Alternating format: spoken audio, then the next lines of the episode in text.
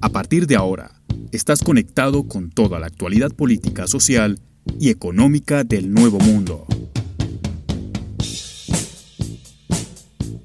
Con David García Cruz.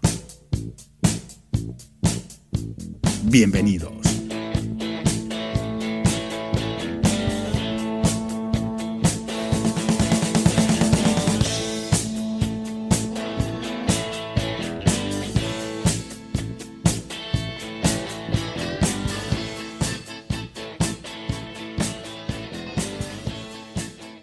Hola, ¿cómo están? Bienvenidos a una nueva emisión de Voces en Off. Soy Andrés Medina y hoy estaré conduciendo el programa, así que le envío un saludo enorme a David que se encuentra indispuesto por temas de salud. Hoy está con nosotros Alexandre Santini, él es gestor cultural, especialista en políticas públicas culturales, escritor, consultor y docente. Alexandre, ¿cómo estás? Y bienvenido a Voces en Off. Hola Andrés, eh, buenos días, bien, muchas gracias y es un gusto estar hablando con ustedes. Bueno, Alexandre, el tema social está viviendo Brasil ahora es algo que se venía viendo desde hace muchos meses y era lo que estamos hablando antes de salir al aire.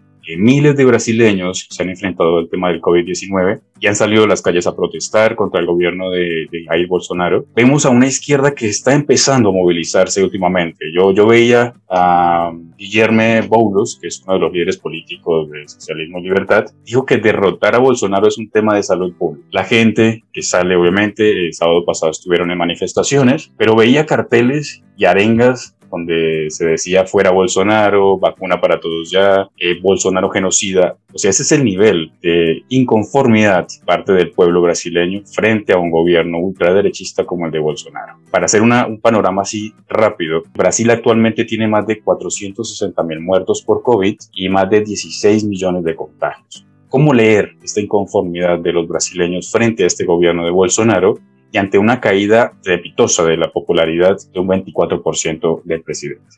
Bueno, Andrés, eh, gracias por la pregunta. Eh, para comprender lo que está pasando ahora eh, en este contexto de la pandemia y, y, en la coyuntura política de, de, de, Brasil, es necesario que comprendamos también en qué marco se dio la elección de, de Jair Bolsonaro como presidente de Brasil en el año 2018, ¿no?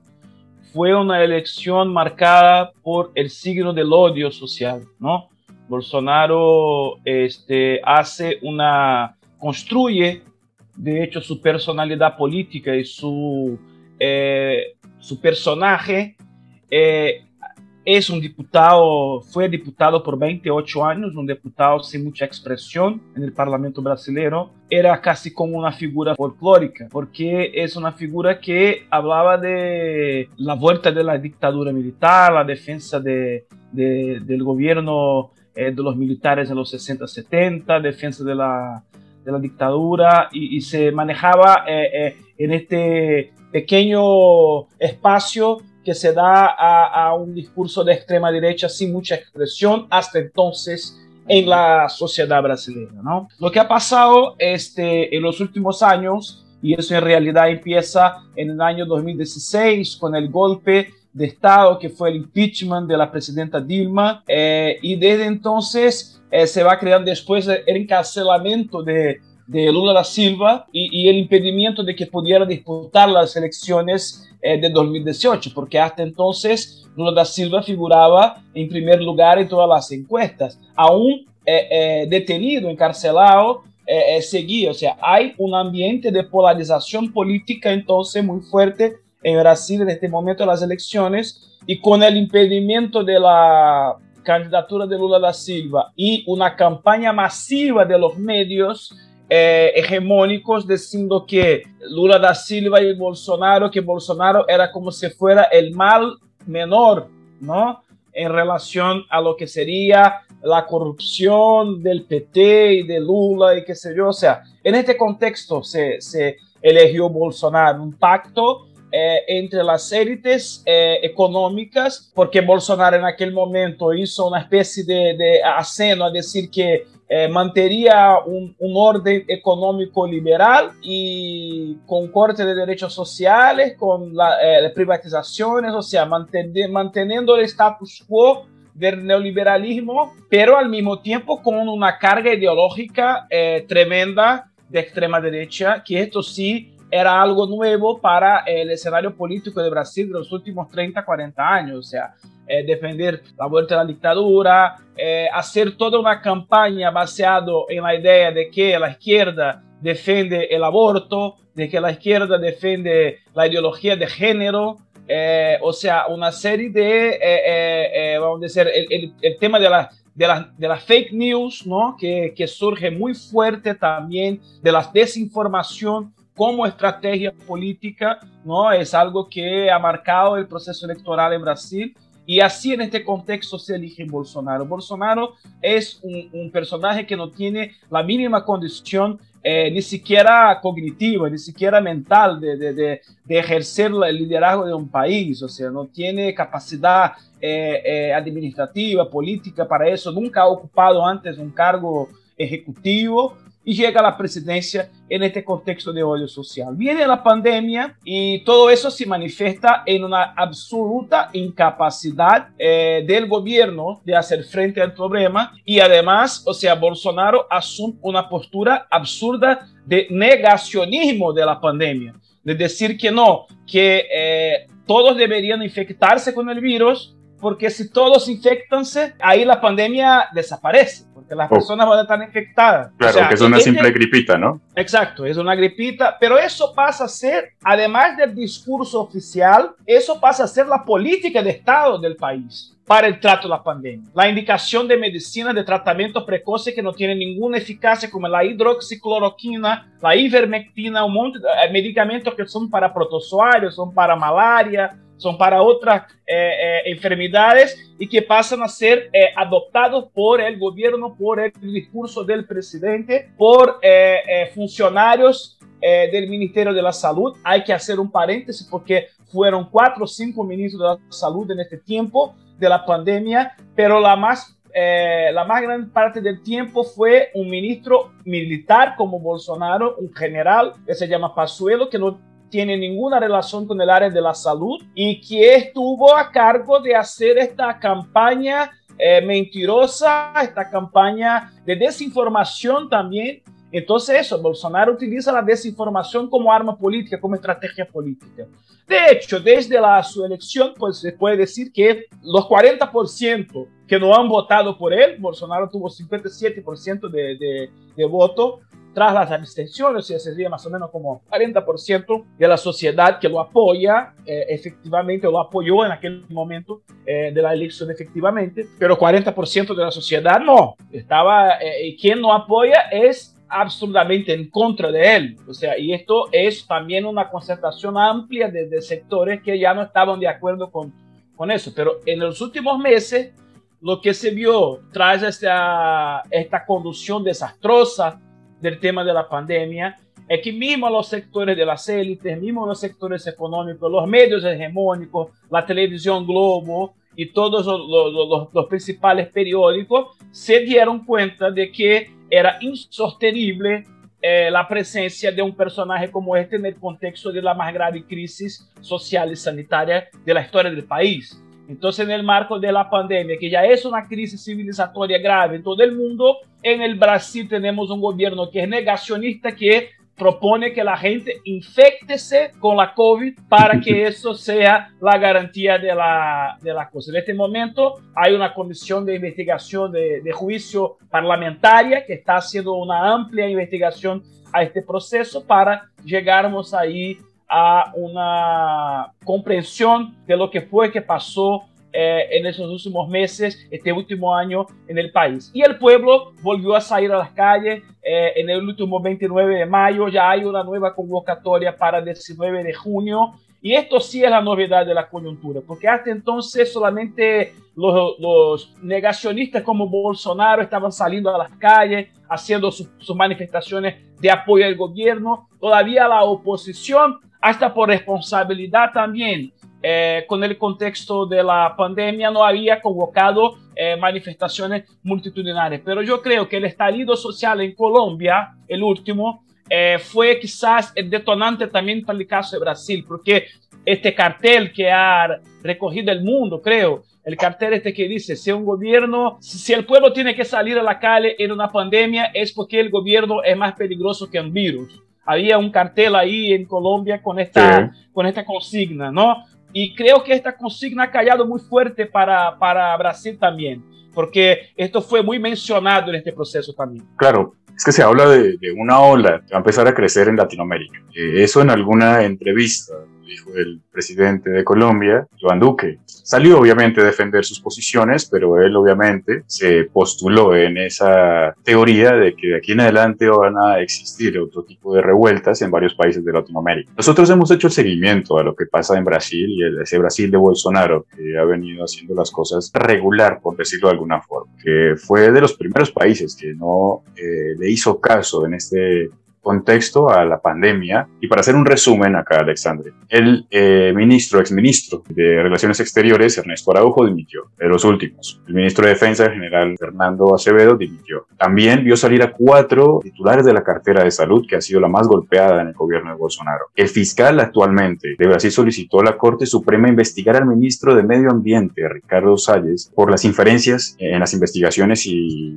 todo lo que está pasando realmente con el medio ambiente en Amazonas. Y de ahí en adelante, declaraciones en contra de Nelson Page, que también era exministro, y más allá con el, lo que hablaba también antes contigo, referente a lo que está sucediendo con Lula. Lula, que ya tiene la posibilidad de ser candidato presidencial el siguiente año y que tiene una favorabilidad mayor a la que tiene ahora Jair. Entonces, todo este montón de cosas que se le han ido juntando a Bolsonaro, y ahora con el tema de, del COVID, y la gente generando ese tipo de manifestaciones que, son coherentes referente al mal manejo, en este caso del gobierno, tiene a favor, y lo que nombraste ahora, el impeachment. Hay un 49% de la sociedad en Brasil que está a favor del impeachment. ¿Cómo lo puedes ver ahora? Posiblemente hay un impeachment, ¿Lo ves viable? Bueno, eh, a mí me parece es un tema un poco complejo porque eh, al, mismo tiempo que eh, el reclamo social es por la destitución de este gobierno, por la interrupción de este estado de cosas y de esta, o sea, porque de hecho los que nos gobiernan son, además de que son derechistas, de que son no liberales, de que son, pero bien, pero son absolutamente incompetentes para lidar con la situación especial de la crisis de la pandemia. O sea, Bolsonaro ha nombrado un, ministerio de, de, personas que no tienen ninguna capacidad de, o experiencia previa que los garanticen estar ahí en estos puestos y, desempeñarse como corresponde a un ministro, a un alto funcionario de gobierno, ¿no? Eso tiene que ver también con su origen política, con de dónde viene y todo. Pero eh, es complejo hoy el panorama para, incluso para la oposición, para la izquierda, porque, y, y en especial ahí es eh, un poco también el rol de Lula en este proceso. Porque Lula viene, es, está en primer lugar en las encuestas y resgata sus derechos políticos y asume el principal liderazgo para eh, las disputas de las elecciones el año que viene en Brasil. El tema es que Lula no está hablando de impeachment. Las calles están hablando de impeachment. O sea, la sociedad, ¿no? los, los sectores organizados hablan de impeachment pero Lula no habló de impeachment. ¿Por qué? Porque de alguna manera el mejor adversario para Lula en las elecciones de 2022 es Bolsonaro. Eh, es hoy el, es el oponente, el, el, hombre a ser derrotado en las elecciones de 2022 es Bolsonaro. Tiene, tiene todo el camino por delante Lula para poder hacerlo. Para poder hacerlo. Entonces, si, si se hace el impeachment, Bolsonaro no se puede postularse eh, a las elecciones. Y ahí eh, como ya ha pasado varias veces en Brasil, las élites, los sectores dominantes pueden ahí armar una candidatura que sea el centro político y la concentración, porque eh, eh, el juego que hace la, los medios y la, y, la, la narrativa, o sea, oficialista de, de los, del establishment, ¿no? de, los, de, los, sectores de las élites, es decir, no, que Lula y Bolsonaro son los dos extremos, ¿no? Entonces estamos eh, como igualando a uno a otro, es decir, no, porque está Bolsonaro la extrema derecha y Lula la extrema izquierda y tal. Lula viene ahora diciendo, no, vamos a hacer un gobierno de unión nacional, de conciliación, y todo. Y a mí me parece que de alguna manera es el rol que un personaje histórico como Lula tiene que ocupar en este momento, o sea, de promover de alguna manera una unidad nacional en un país donde hay una, una, una grieta, donde hay una, una un abismo entre eh, sectores sociales y entre posiciones, ¿no? Entonces es necesario algún nivel de conciliación, sí, en este momento, ¿no? Pero eso me parece que es lo que torna eh, complejo el escenario para el impeachment, además el tiempo, porque si, si el proceso de impeachment empieza hoy día, en junio, son seis a siete meses hasta que llegue al final. Eso ya sería diciembre, enero de 2022 y ahí ya vienen las elecciones. O sea, el panorama para el impeachment es complicado. Hay un reclamo social por el impeachment, pero por así decirlo, los dirigentes, eh, Lula y también otros líderes partidarios, mismo eh, eh, Guillermo Boulos, o sea, es lo, que, es lo que todavía vocaliza el impeachment, pero mismo su partido o sus, o sea, sus apoyadores, muchos, están mirando a las elecciones del año que viene, ¿no? Y a derrotar Bolsonaro en las elecciones. Hasta porque, y este es un punto importante, Bolsonaro viene haciendo ya como Trump, eh, lanzando sospecha al proceso electoral, diciendo que lo van a fraudar en las elecciones. Y esto podría, porque Bolsonaro eh, tiene en su, o sea,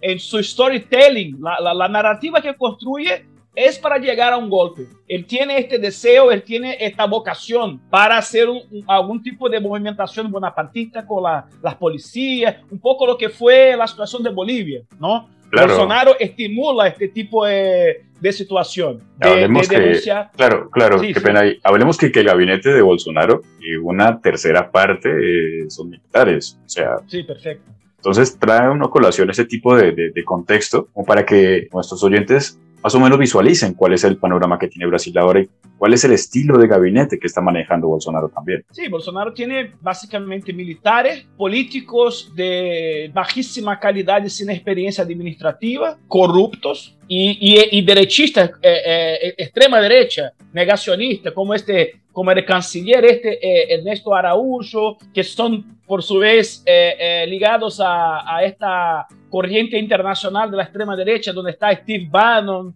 eh, donde está Cambridge Analytica y todo esta, este rol de, de, de, articulación de la extrema derecha internacional. Entonces Bolsonaro está, eh, son eh, evangelistas, evangélicos, militares y negacionistas de extrema derecha. Esta es su, la composición política de su gobierno. Pero eso, eso es lo, lo complejo de la situación. Porque si es verdad que eh, la popularidad de Bolsonaro viene bajando, él todavía cuenta por ahí con los, estos 20-25% que, los, que, que, que, lo apoya a él, son un apoyo muy consolidado, son un apoyo duro. Y este, y este apoyo está en los evangélicos, por liderazgo de, de, de, de líderes religiosos que están ligados a la extrema derecha, son policías militares y son paramilitares. Entonces, eh, eh, esta composición política eh, es fuerte, sostiene todavía un apoyo militante a, a, a Bolsonaro y son capaces de promover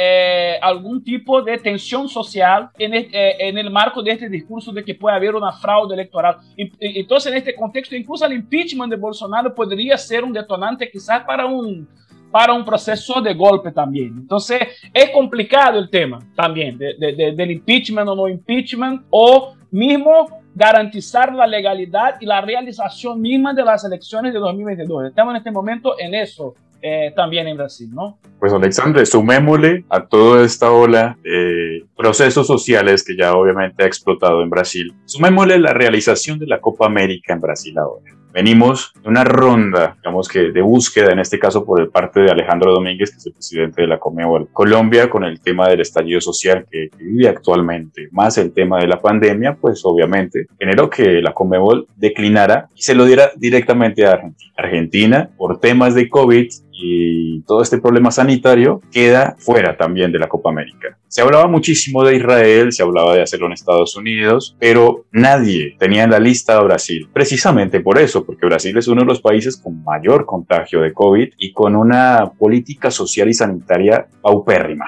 por decirlo de esa forma. ¿Cómo cayó la decisión de la Comebol de realizar la Copa América en Brasil, de que Bolsonaro diera el aval de hacer la Copa América en Brasil, de que el jefe de gabinete Luis Eduardo Ramos dijera que sí se puede hacer la Copa América en Brasil. La sociedad no está de acuerdo en su mayoría por lo que he visto, pero ¿cómo está cayendo precisamente esta decisión en Brasil y qué favorabilidad le puede traer a Bolsonaro este tipo de, acciones? A mí me parece que es, eh, una vez más, una, un intento de generar una tensión social. Bolsonaro, él no trabaja para eh, la concertación ni para la unidad. Su, su manera, de, su quehacer político es eh, trabajar con la polarización y con la tensión. Me parece que con esto, eh, en todo momento de la pandemia, Bolsonaro ha tenido una postura de enfrentamiento a las medidas que tomaban los gobiernos locales, las, ciudades de las provincias, los alcaldes, los gobernadores de provincia, con el tema de aislamiento social. A las medidas de aislamiento social, a las medidas sanitarias de, de cuarentena y todo eso, Bolsonaro ha sido siempre una especie, y como presidente es el paradojo, ¿no? Porque es un presidente, eh, pero se comporta como un militante eh, en sus redes sociales, en sus eh, espacios de comunicación, como un militante contra eh, diciendo que las personas tienen que salir a trabajar y que no pueden estar en la casa porque, no, porque tienen hambre, porque tienen esto. Y este discurso tiene también su nivel de, de, de apoyo también. ¿no? Y, y, en este sentido, además, en un país pobre donde las personas viven en la informalidad, la persona tiene que de alguna manera salir a, a, a buscar eh, eh, eh la renta, el que comer y todo. Entonces, este tipo de discurso tiene algún eh, respaldo social también. Es importante tener esto en cuenta, ¿no? Y, y Bolsonaro, al, al, hacer esto de la Copa América, él dirígese a este público.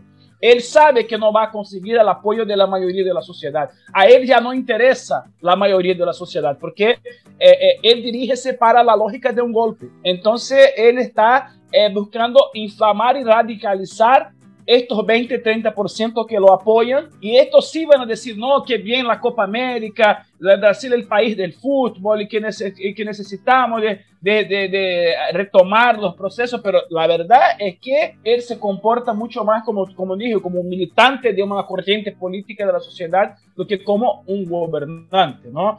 El tema también de la Copa América él lo, lo, nos eh, revela también lo que es, eh, o sea, creo que estamos hablando de Brasil, de Argentina, de Colombia, de países que a nosotros nos, nos gusta el fútbol, nos lo acompañamos, nos vemos, pero estamos también, hay que ver el nivel de corrupción y de eh, incompetencia y de irresponsabilidad que está eh, en los que son los dirigentes futbolistas de los equipos, de los clubes, de las federaciones, ¿no? Creo que este tema de la Copa América nos pone también delante de, una, de un escenario de que hay que de alguna manera también los que, los que son eh, eh de las hinchas, yo, soy hincha de Flamengo, estoy acá, okay. pero eh, eh, este, a mí me cae bien el fútbol y todo, pero sé, por ejemplo, Flamengo eh, hoy es un equipo que hace coro, que hace apoyo al negacionismo de Bolsonaro.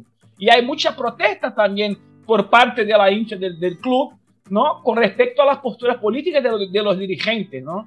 Entonces también hay que hacer una, una mirada crítica a lo que es la postura política de los dirigentes de fútbol en nuestros países y en nuestras federaciones nacionales y, y, y estas internacionales como la Conmebol. Entonces, eh, eh, la decisión, la simple decisión de hacer la Copa América en este contexto ya, ya nos demuestra cómo fue también la Libertadores, ¿no? Sí, Pero claro. es un absurdo, ¿no? Entonces, en este contexto, eh, me parece que Brasil fue, eh, lo, lo pensaron así, fue el país más negacionista del mundo. Fue el país donde se puede hacer esta, eh, este absurdo. Ah, vamos a Brasil, que en Brasil el, el, absurdo ya es parte de la normalidad, ¿no? Entonces, solo en este contexto se puede admitir eso. Esta es la, la visión incluso de los comentaristas deportivos, los principales de comentaristas deportivos, de los medios eh, eh, que cubren las actividades deportivas. Hoy eh, es una visión casi que mayor, es una visión predominante de que es un absurdo.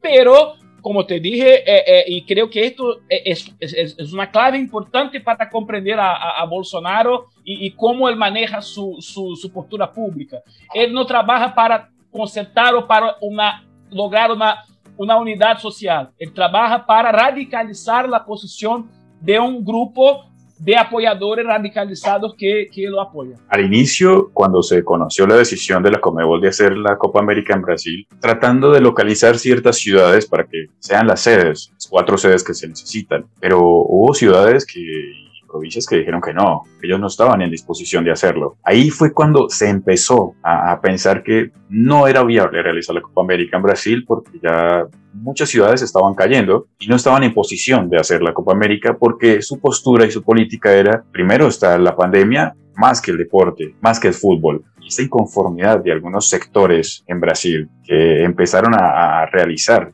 la, las cuarentenas, las restricciones, evitar salir a la playa, utilizar el barbijo, que van en contra, obviamente, de esta postura que tiene Bolsonaro. ¿Cómo se está viendo ahora? Porque estas ciudades que se negaron a realizar la Copa América, ¿cuál es el reflejo y obviamente la indignación que tienen ellos ahora con el tema de que ya se vaya a realizar? No, eso tiene que ver con la postura que, está, eh, que están tomando eh, los gobernantes locales, ¿no? de, de la, la, las capitales, de las principales ciudades, de, de, los gobiernos de los estados, que son como las provincias, ¿no? Para, para ustedes, eh, de los principales, eh, eh, eh, como Río de Janeiro, São Paulo, São Paulo. y eso es decir, independiente de la posición ideológica del, de los gobernantes, pues es una posición, por así decir, basada en la ciencia, basada en una, una visión, por así decir, eh, no estamos hablando ni de izquierda ni de derecha, estamos hablando de, de gente que cree en, en, la ciencia, estamos hablando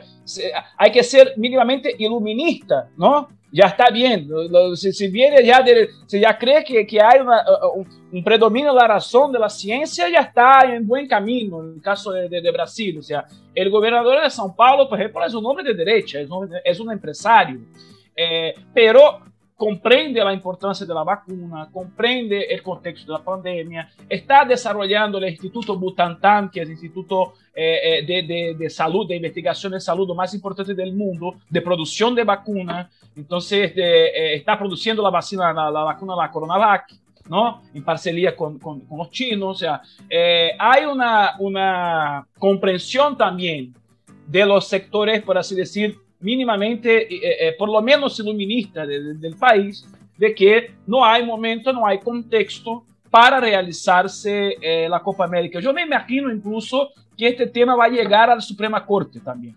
Creo que va a ser tema, eh, eh, se va a provocar a la Suprema Corte en algún momento. Puede ser que salga incluso alguna decisión eh, que me parece que va, se va a vivir ahí también, si, si, si todavía eh, eh, sigues en este camino de hacer, de, de, realizar y todo, van a ser cuestionamientos jurídicos, se va a entrar también una pelea ahí, porque en algún momento se puede eh, eh tener un partido una noche y decir una decisión judicial que no va a pasar el partido, eso son situaciones que pueden pasar, lo que va a generar también una, una, una anarquía, una confusión para misma eh, eh, la, la, la, competición. O sea, me parece que vamos a entrar una, en una clave de, de desorganización, de dificultad, y eso solo va a, minar cada vez más la credibilidad de estas instituciones de, fútbol, más que ya están contaminadas también, ya que ya gente... Hace mucho tiempo que la Copa América y que estos torneos también han perdido un poco de su, de su brillo, ¿no? Eso no es de hoy, de ahora.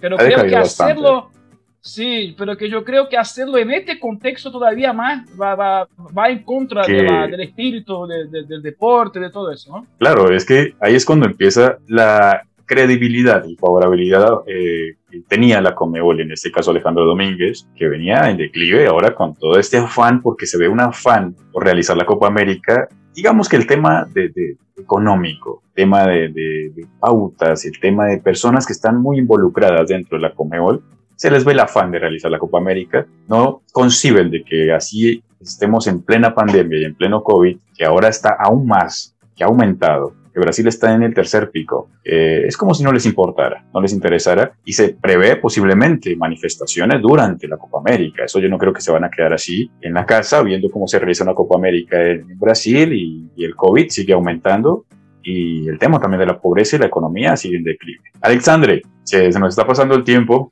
Eh, ha sido una, una charla y una plática muy interesante, muy enriquecedora y saber un poco de lo que está sucediendo en Brasil de primera mano contigo. Para terminar, Queremos centrarnos obviamente en lo que estás trabajando, lo que has realizado durante estos últimos meses. Hace un año se logró aprobar en el Congreso Nacional de Brasil la ley de emergencia cultural. Háblanos acerca de esta ley porque la cultura en muchos países, el arte, se vio tremendamente golpeada por el tema de la pandemia y que los gobiernos ese presupuesto lo llevaron hacia otro lugar, lo evitaron y pues obviamente la cultura decayó muchísimo. ¿Cómo está el tema de pasar esta ley de emergencia cultural en Brasil? Bueno, eh, como ya dijiste, ¿no? el sector cultural fue sin duda uno de los más afectados por la, por la pandemia y eso no solo en Brasil, sino en todo el mundo. ¿no? Eh, a mí me tocó, por ejemplo, que yo en marzo del 2020 cuando empieza la, la, los primeros lockdowns, cuando se empieza a cerrar las ciudades, y, el comienzo de la, de la pandemia, la, la, llegada de la pandemia en Brasil, yo estaba como director de un teatro público, por ejemplo. El teatro tuvo que cerrar las puertas y, además de eso fue una reacción de cadena eh, eh, al sector de cultura de todo el país, ¿no? Y no solo la cultura, lo que sean las bellas artes, ¿no? Sino que también estamos hablando de la cultura comunitaria, de la cultura independiente, de, de las organizaciones que hacen cultura en los barrios, para las comunidades y todo. Todo eso ha sufrido también un fuerte impacto. En este sentido se fue articulando una, una, una especie de respuesta a eso. Incluso me acuerdo que en este, en este contexto yo he participado en un conversatorio también con personas de varios países de América Latina, donde se discutía el tema de la emergencia cultural, ¿no? Eh, y, tomamos este, este, esta consigna de emergencia cultural como eh, un mote de una campaña en Brasil que ha involucrado eh, miles de personas en todo el país y que ha llegado tomando la atención de diputados, diputadas, parlamentarios que han... Hay también que hacer este paréntesis, porque cuando viene la pandemia y este gobierno de Bolsonaro, negacionista, que no es justo el Congreso Nacional que asume un rol protagónico eh, en el sentido de, las medidas emergenciales para eh, eh, apoyo económico a la población. Entonces, se aprobó un auxilio emergencial para casi toda la población, más de 80 millones de personas y todo. Se aprobaron créditos extraordinarios, un presupuesto eh, eh, eh, emergencial para diversos sectores. Y en este contexto se construyó lo que fue la ley de emergencia cultural, el proyecto de ley de emergencia cultural que después se ha, se ha, virado ley, que destinaba, destinó 3 mil millones de reales para el sector de cultura. Eso más o menos serían como 600 millones de dólares en inversión directa a, los, eh, a través de las provincias, de los gobiernos locales, de, de las municipalidades, llegando directamente a los eh, eh, agentes culturales, a los artistas, a los productores de cultura a través de becas, a través de, de, fondos concursables, de convocatorias públicas. Ahí hay que hacer de alguna manera también convocatorias públicas para que la puedan poder acceder a estos eh, recursos. Y esto fue una gran, o sea, una gran ventana también para que el sector cultura pudiera en el país afirmar también su capacidad de incidencia política, porque eso de verdad ha demostrado el sector de la cultura es, tiene capacidad de movilizarse y de incidir para obtener conquistas eh, eh, en el campo también de las políticas públicas, aún en un contexto del gobierno que también además elige el sector cultural como enemigo, eh, por las razones que ya hablamos acá también en, en, en la conversación.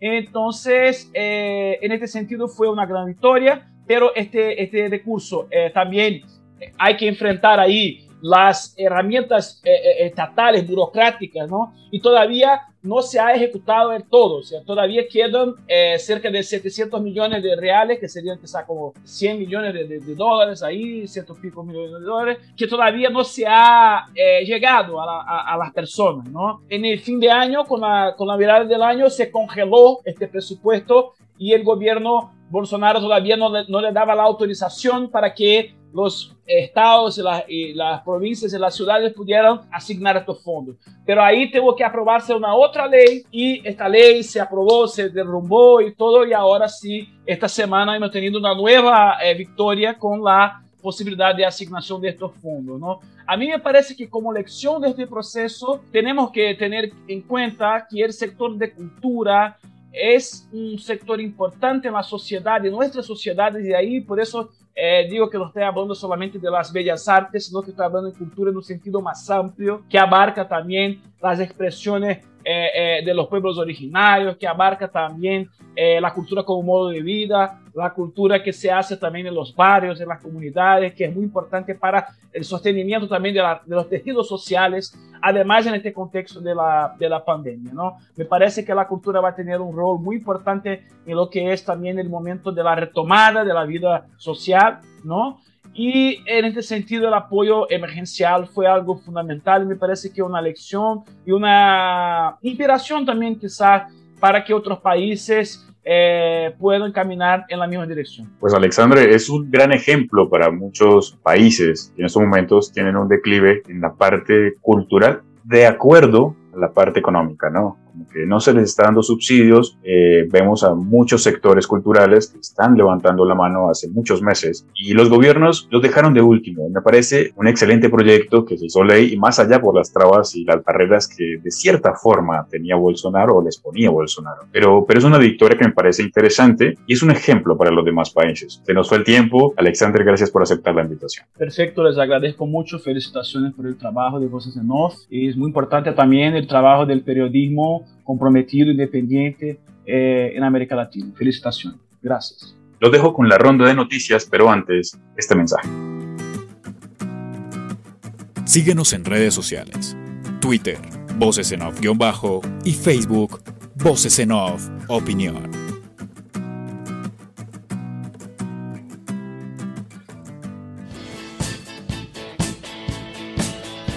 Esto fue Voces en Off. Dirección y conducción, David García Cruz. Edición y producción, Andrés Medina. Hasta la próxima.